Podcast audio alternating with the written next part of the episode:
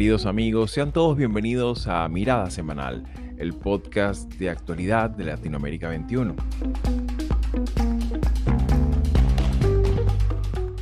Como todos los domingos, analizaremos las principales noticias de la semana con el respaldo intelectual de Marisabel Puerta Riera y Manuel Alcántara Sáez.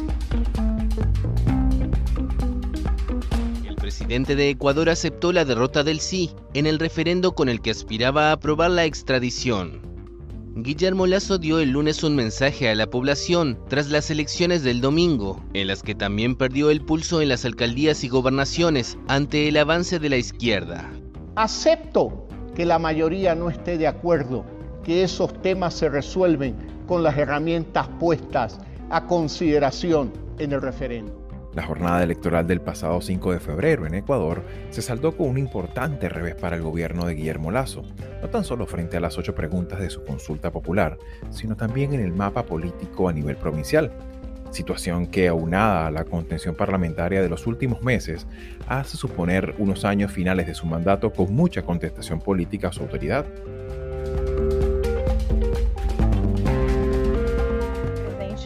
Lula sim encontrou, se reuniu com o americano Joe Biden nesta sexta-feira na Casa Branca. O encontro preenche um hiato na relação entre o Brasil e Estados Unidos que se estendia desde a vitória de Biden sobre Trump em 2020. Por otra parte, Luis Ignacio Lula da Silva visita Joe Biden la tercera visita internacional desde su toma de posesión como presidente del Brasil y la quinta que realiza a los Estados Unidos a lo largo de su trayectoria política, lo cual consolida su vocación de reposicionar al Brasil en la escena mundial en una geopolítica sensiblemente distinta con la que tuvo que lidiar en sus mandatos anteriores.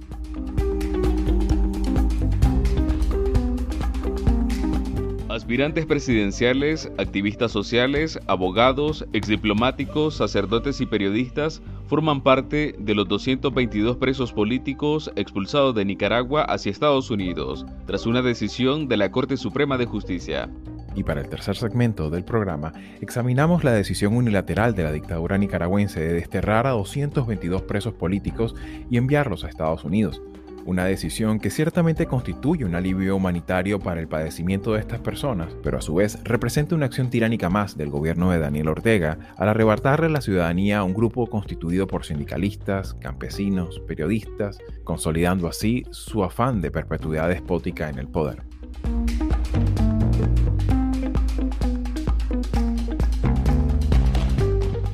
Soy Xavier Rodríguez Franco, les hablo desde Houston, Texas, Estados Unidos, y hoy es domingo 12 de febrero de 2023.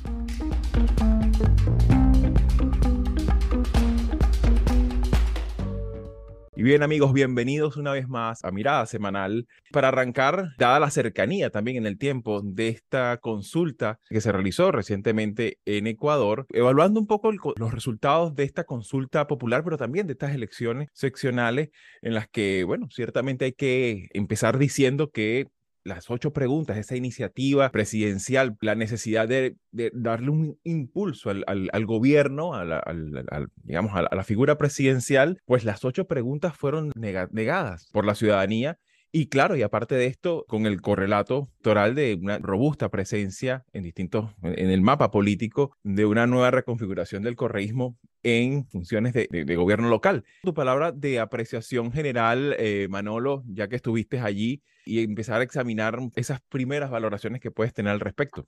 Xavi, muchas gracias. Lo primero, decir que las elecciones, se trataba de unas elecciones complejas, porque había que elegir primero autoridades seccionales, lo que llaman autoridades seccionales, es decir, las alcaldías, las concejalías y finalmente también las prefecturas. Esto por un lado. Luego, por otro lado, había que elegir el, Consejo de Participación Ciudadana y, y Control Social.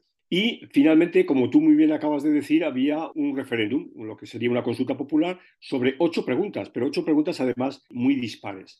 Entonces es muy difícil hacer una lectura política de los resultados, aunque quizás sea la lectura más fácil sea precisamente empezando por el final, por el referéndum, porque el, hecho de que las ocho preguntas eh, fueran eh, respondidas o ganara el no, fueron respondidas negativamente por la mayoría de la ciudadanía, pues indica un evidente eh, sopapo, bofetón en la cara del, gobierno. ¿no? Y esto mm, no deja de ser curioso porque el gobierno, eh, que es el que inicia estas preguntas, por otra parte tampoco había hecho una campaña entusiasta defendiendo el sí en, en estas preguntas. Pero significa que es evidente que la oposición, y aquí hablo con la oposición, no solamente el correísmo, ¿no? también podemos incorporar al movimiento indígena a, través del Pachacutic y otros sectores de la ciudadanía pues dijeron no al gobierno. Y esto yo creo que es el resultado más tangible que tiene la, elección desde una perspectiva nacional porque deja al gobierno extremadamente débil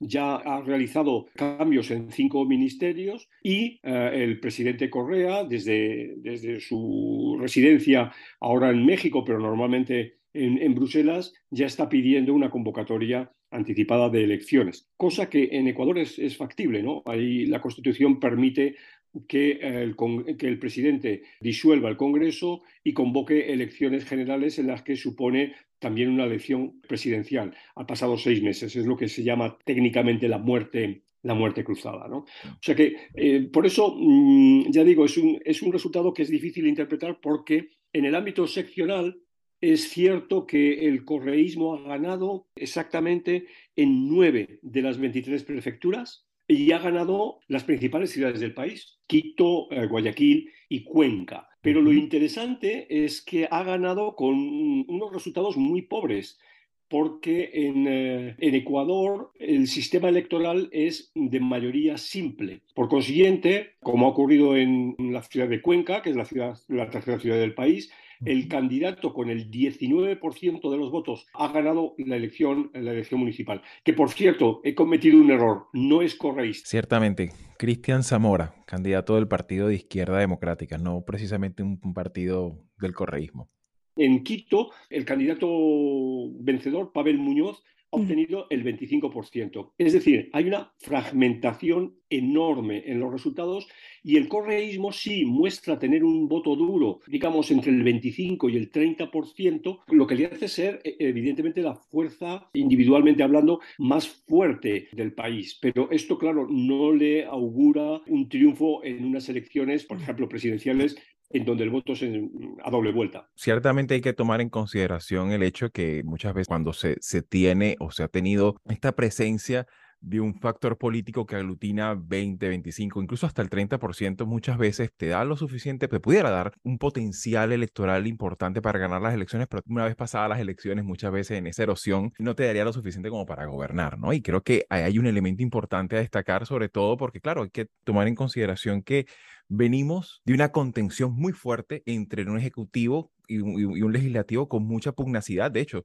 hay que recordar hasta hace no mucho, hace un año, esta lamentable frase de, Guillermo Lazo, un tipo que, que, no es ajeno a la política, un tipo que de, alguna manera en momentos difíciles ha tenido como esa capacidad también de, de, dialogar, pero se mostró bastante intransigente cuando dice que, bueno, gobernar sin considerar la existencia de la Asamblea Nacional, cosa que, que obviamente ponerle lumbre a, esa tensión que ya existía y hasta también esa fractura que tuvo el gobierno con el Partido Social Cristiano. De todas formas, me gustaría un poco también tu, tu valoración, Marisabel, cómo viste este mensaje político que lanza la ciudadanía y sobre todo, qué escenario podríamos esperar para los próximos dos años que le quedan a Lazo.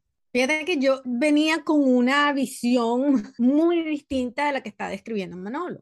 Esto tiene que ver con los medios, como yo ahora ando en este mundo de, de, de, análisis de medios, a lo mejor tengo eso más, un poquito más eh, activado la narrativa era el correísmo arrasó, es decir, eso es lo que uno lee en este momento. Es cierto. el correísmo arrasó, pero eso tiene unos matices que es lo que nos está, y, y qué oportuno, no solamente el haber estado allá, sino tener esta capacidad para precisar. Hubo triunfos, pero esos triunfos no son absolutos.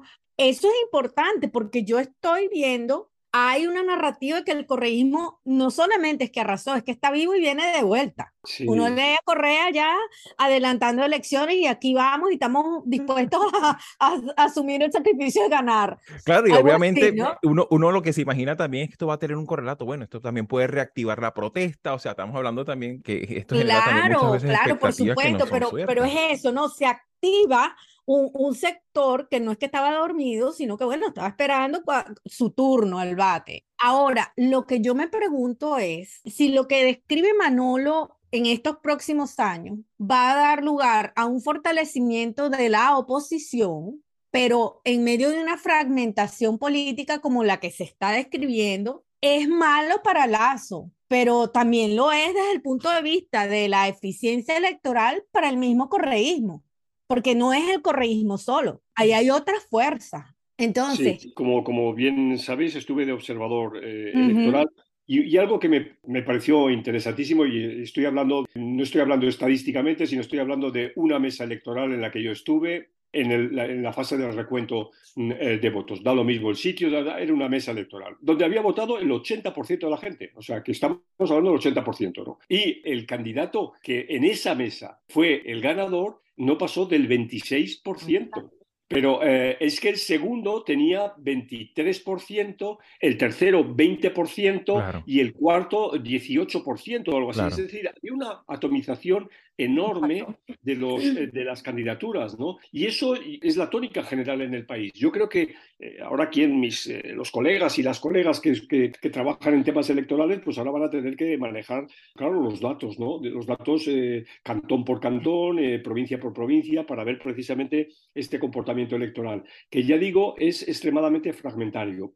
Tengamos en cuenta, eh, eh, Ecuador tiene 23 eh, provincias. Como dije antes, el correísmo, es decir, la Revolución Ciudadana, obtuvo nueve de esas prefecturas. De 23, claro, dices, hombre, sí, es, importante, pero ya nos damos cuenta que no llega a, superar la, mitad. Y repito, siempre con valores en torno al 25%. El movimiento indígena, el, el movimiento Pachacutic, obtuvo cinco. Es decir, que estamos hablando de que entre los dos agrupaciones mayoritarias obtuvieron 14 de 23 significa que hay nueve provincias que están en, eh, controladas por partidos muy distintos. Algunos de ellos son tradicionales, como es el caso del Partido Social Cristiano, pero otros son formaciones absolutamente eh, novedosas. Es decir, de nuevo volvemos a entrar en el síndrome peruano, ¿no? El síndrome de una fuerte atomización de candidatos muy personalistas que hacen campaña y que logran un buen contingente de votos suficiente para situarles en primer lugar y, y por consiguiente darles la prefectura o darles la alcaldía, pero esto no, eh, no supone una fuerza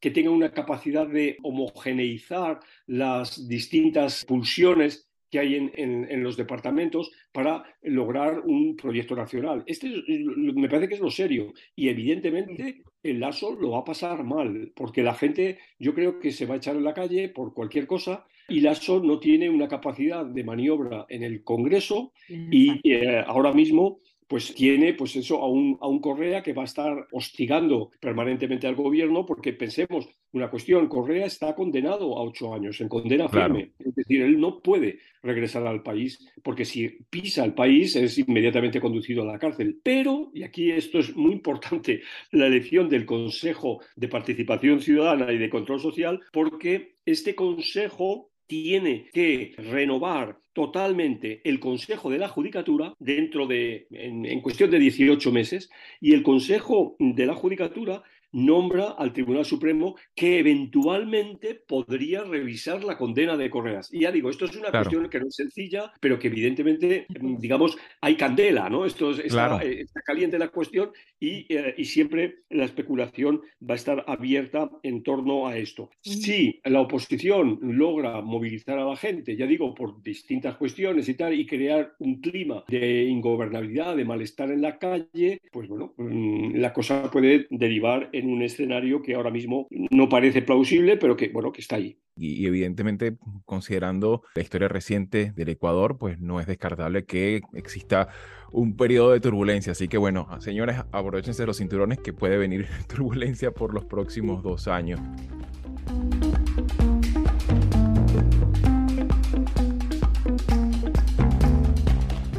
cambiando de punto de latitud. Al final de esta semana, Luis Ignacio Lula Silva viene a encontrarse con alguien con quien se encontró en su momento, pero claro, en aquel momento Joe Biden era el vicepresidente de Barack Obama y esta sería la tercera visita oficial fuera de Brasil que realiza Luis Ignacio Lula da Silva y lo realiza en un contexto en el que ciertamente hace muy poco eh, se marcaba esta discordia con respecto al tema sobre Ucrania, que fue como el gran elemento que quedó como guindando en esa, en esa gira suramericana de Olaf Scholz eh, realizada hace una semana, pero también se hablaron muchos temas eh, que son de, gran importancia, sobre todo para el Brasil con respecto a este tema del Fondo Amazonía.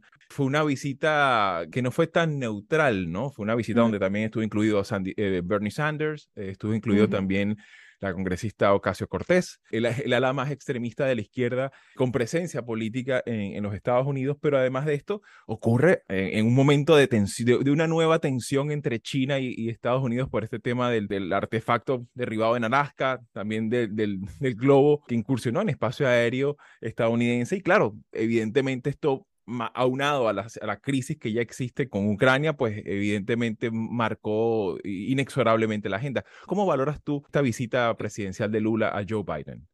Bueno, aquí el enfoque ha sido verlo como dos países pasando por la misma situación de ser una especie de recovery mode están en una transición de dos gobiernos absolutamente radicales, extremistas, que fueron una amenaza para la democracia y que ahora están en esa etapa de recuperación esa ha sido la narrativa desde el punto de vista de los medios. Sin embargo, a mí me parece importante destacar dos cosas. Uno, las coincidencias que hay. Eh, fíjense que los, los, los, tweets del presidente Biden fueron, aquí estoy con mi compañero de lucha por la democracia, Lula da Silva. Para Biden es evidente que es una visita importante y que es una relación que tiene que cultivar no solamente por los intereses en común, como por ejemplo el tema ambiental, entender que hay espacios de coincidencia, pero también hay unos espacios donde hay desencuentros y es el tema de Ucrania, ¿no? Todavía no ha sido posible lograr en el caso de, de, Lula, que haya un compromiso un poco más firme. Y yo diría que no tanto en, términos del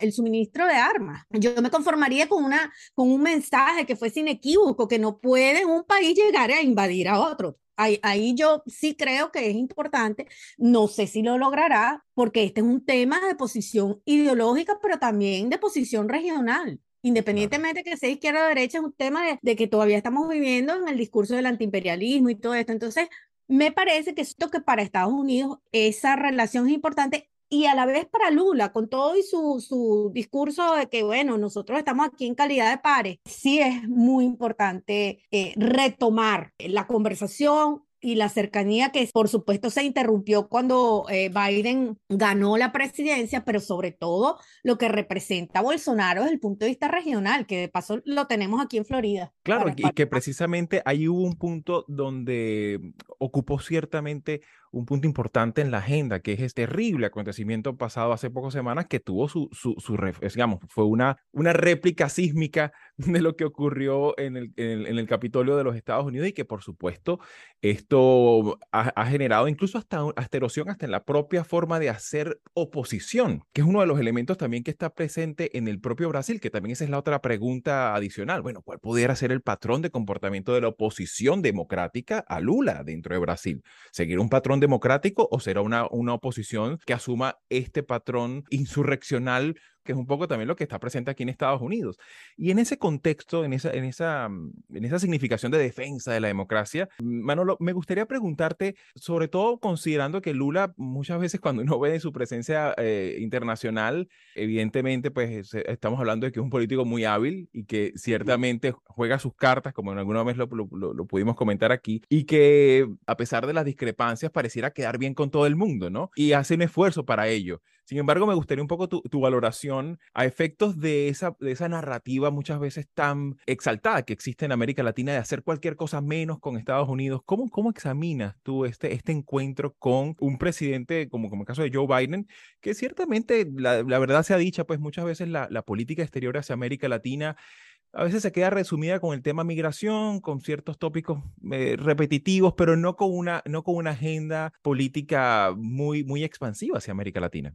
Mira, yo creo que Lula es un hombre, yo creo que es bastante coherente en la coherencia de, los, de los 20 años ¿no? como, hombre, como hombre de Estado, ¿no? es decir, tomando en cuenta sus dos primeras presidencias y ahora mismo lo que se está eh, reanudando. Tú lo has dicho muy bien, este es el tercer viaje fuera de Brasil, estuvo en Uruguay, estuvo en, en, Argentina, ah, pero eh, con respecto a Estados Unidos, es el quinto viaje que Lula hace a Estados Unidos. Es el presidente brasileño que más ha visitado a Estados Unidos. Estuvo, visitó tres veces a, Bush y una a, Obama, cuando precisamente Biden era, era, vicepresidente, como también has dicho. Entonces, mm, pero a la vez conviene no olvidar que Lula es uno de los fundadores del, del famoso mm, proyecto BRICS, Brasil, Rusia, India, China y Sudáfrica, que eh, al comienzo del, siglo configuraron una suerte de, posición eh, ¿no? frente a lo que llamaríamos el del sur global, frente al norte.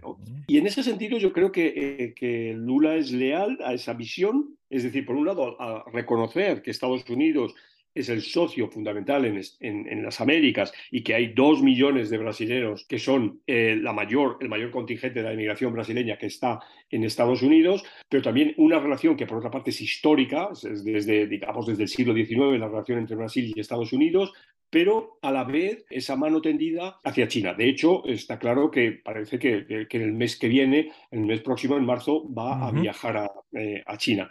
Y entre medias, claro, está eh, el, asunto, el asunto ruso. Estoy totalmente de acuerdo con lo que ha dicho María Isabel, debería ser más firme. Él algo ha dicho, pero muy tímidamente. Yo creo que debería ser mucho más firme, pero le queda esa atadura. Y le queda, también tú lo has dicho, Xavi, esa especie de, de condicionante, ¿no? Del anti, anti norteamericanismo, ¿no? que está presente, o del antiimperialismo yanqui, si se quiere, que está presente en, toda la izquierda eh, latinoamericana, que está socializada de esa manera, que evidentemente Lula tiene que manejar. Eh, o, sea, en resumidas cuentas, por una parte hay cierta continuidad de lo que Lula fue en sus dos primeros mandatos, pero, pero ojo, con una, algo que ha cambiado, y es que China ahora mismo, la presencia económica y financiera de China en Brasil no es la que era. Ahora es mucho más importante, claro. Exactamente, es muchísimo más importante. O también dicho de otra manera, Estados Unidos ha perdido pie en, el continente. ¿no? Yo creo que también ahí hay una, evidentemente, yo creo que hay una responsabilidad de Estados Unidos y, por supuesto, también de la Unión Europea. ¿no? Sin lugar a dudas. De todas formas, por supuesto, este acercamiento muy probablemente pueda pasar por China en marzo, como, como bien lo dice, y que seguramente lo estaremos examinando en mirada semanal cuando llega, llegaba su momento.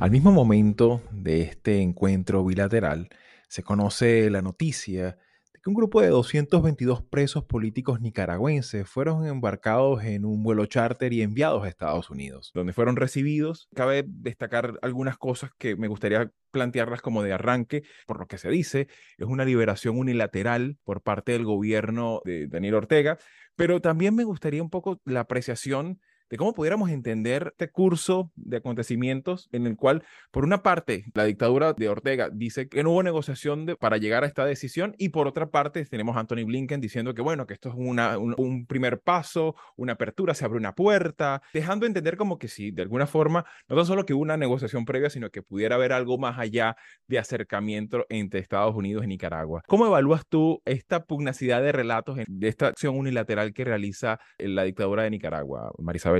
Cuando empecé a verlo, eran avances, pues nadie sabía nada. Solo se sabía que había un avión donde habían montado más de 200 presos políticos y los había salido del país. Después fue que fuimos viendo cómo se desenvolvieron los acontecimientos. Uno, sí, esto es un destierro, porque ellos tuvieron que firmar una, una declaración donde aceptaban la deportación y entiendo que va a haber, hay una decisión judicial, pero va a haber una posterior donde se hace efectivo su, que se les eh, retira la, la, nacionalidad, ¿no? Entonces esto es algo que de verdad es, es alarmante, porque mientras estamos celebrando la libertad de los presos políticos, estamos viendo que se está haciendo con unos mecanismos institucionales bárbaros, un abuso de poder, pero claro, estamos hablando de un régimen político que por supuesto es autoritario, pero el problema es ese Lo que se ha dicho que fue Rosario Murillo la que llamó al embajador para ofrecerle este trato. Las partes insisten en que esto fue una, una decisión unilateral, pero sabemos también que había mucha presión y entre los mecanismos de presión, por supuesto, las sanciones. Ahora bien, hay algo que dijo Elvira Cuadra, una socióloga nicaragüense, que a mí me parece interesante. Ella dice, mire, esta liberación es bienvenida y estamos claros que esto es algo desde el punto de vista humanitario y de los derechos humanos que era esencial pero Ortega lo que está es quitándose del medio a quienes en el futuro, cuando vuelva a haber una elección de la calidad y de las en las condiciones que sea, este, pues se está quitando todos los enemigos posibles. Pero también está enviando un mensaje para los que quedan, que no vayan a activarse porque les va a tocar ese mismo destino. Entonces, con eso está atacando dos frentes, ¿no? El interno para que no surja una nueva ola de, de, protestas y se reagrupe la oposición. Y la otra es, bueno, ustedes están fuera, ustedes no pueden hacer nada. Eso va contra de lo que también he leído de algunos expertos en la materia que dicen, no, esto lo que va es a, a, sí, a revitalizar, a, darle un nuevo empuje al movimiento opositor en, Nicaragua porque los está reagrupando. Recordemos que en Nicaragua, al igual que en Venezuela, tenemos una oposición o unas oposiciones que están encontradas, que hay muchas diferencias. Entonces, yo lo que creo es que en cualquier caso, si la pareja Ortega Murillo decidió que este era el paso siguiente es porque ellos lo ven conveniente para su permanencia en el poder. Entonces, vendrán otras conversaciones sobre si vamos a disminuirle las sanciones, si las vamos a, a, modificar. Eso es otra cosa, pero en, este primer, en esta primera etapa pareciera que ellos lo están haciendo porque entienden que eso les va a dar un poco más de tiempo eh, para organizarse ellos en el poder. Hace, en, en, el marco pues, de, de, lo que, de todo lo que ha ocurrido y las impresiones que ha generado esto, ciertamente destaco una frase y cito, van al destierro, pero hacia la libertad, por muy paradójico que esto suena desde el punto de vista humano. Lo decía Sergio Ramírez, expresidente de Nicaragua. Y esta palabra, digamos, por muy distópico que pudiera parecer, ¿no? Eh, eh, genera eh, emociones encontradas. Es un elemento agridulce porque ciertamente de acuerdo a la Carta de, Naciones Unidas de Derechos Humanos, pues ningún Estado, ningún gobierno tiene el derecho de, quitarle la identidad de ciudadanía a, cualquier persona. Eso es un elemento que creo que, es, digamos, principista que, hay que, hay que tomar en consideración y que, claro, ciertamente en este grupo, pues están, como muy bien comentaste, Marisabel, está Cristiana Chamorro, Miguel Mora, está, bueno, Dora Telles, ¿no? Que también eh, una figura, eh, Juan Sebastián Chamorro. O sea, hay figuras que ciertamente han tenido mucha importancia desde el punto de vista político y me gustaría un poco tu apreciación de cierre, Manolo. ¿Pudiéramos ver esto eh, replicado como una, como una nueva forma de, normalización en las relaciones que se tienen muchas veces con, con, con, este tipo de regímenes que están obviamente negados a la pluralidad y, al, y, a, y a las libertades públicas? Hay una cosa que añadiría al análisis que ha hecho María Isabel, y es, claro, el coste que supone para un régimen que prisioneros políticos se mueran en la cárcel. Sabemos que una veintena de los llegados a Estados Unidos han sido inmediatamente hospitalizados, ¿no? porque estaban en unas condiciones de salud pésimas. ¿no? Entonces, Ojo con también pensar que los Ortega, que la pareja Ortega está, lo tiene todo controlado y lo tiene todo, es una estrategia perfectamente pensada y demás, ¿no? O sea, a, veces las cosas se pueden ir en contra, ¿no? Y aquí me vais a permitir un poco un guiño a mi, a mi nacionalidad, no suelo ser para nada en absoluto nacionalista, pero hoy, de verdad, me siento orgulloso de ser español. Creo que esto nunca nadie me lo ha oído decir, así, de una manera pública y tan primicia, esto es primicia aquí en sí, Sí, pero creo, creo que la decisión del gobierno español de conceder la nacionalidad a los 222 presos políticos nicaragüenses nos honra y nos dignifica como país. O sea, yo me reencuentro con ese país con el que muchas veces estoy cabreado y con el que muchas veces me siento muy frustrado, pero creo que esta ha sido una decisión de gran altura, de gran altura primero humana, de gran altura política y de gran altura pensando en si existe verdaderamente una comunidad ciudadamericana. ¿no? Yo quiero cerrar con esto, ¿no? estar muy satisfecho de que esto haya sido así y de que estas 222 personas no queden en el aire y tengan momentáneamente, por el tiempo que ellas quieran, la nacionalidad española para, para ser seres humanos, claro. Creo que esto también representa, sí, lo que, lo que en algún momento pudiéramos conversar más en detalle con lo que es la hispanidad, ¿no? Este, Esta forma también que nos reúne en cómo ver las circunstancias a veces con ese, en, ese, en ese enfoque también de, de solidaridad yo creo que con esto hay que examinar también cómo se van desarrollando estos acontecimientos, porque ciertamente está todavía todo muy, muy, muy reciente. Por supuesto, a medida que vayan ocurriendo estas valoraciones, pues las iremos repasando aquí en Mirada Semanal. Así que bueno, muchísimas gracias por su tiempo, por sus apreciaciones y seguramente será hasta la próxima semana. Así Gracias. es. Gracias.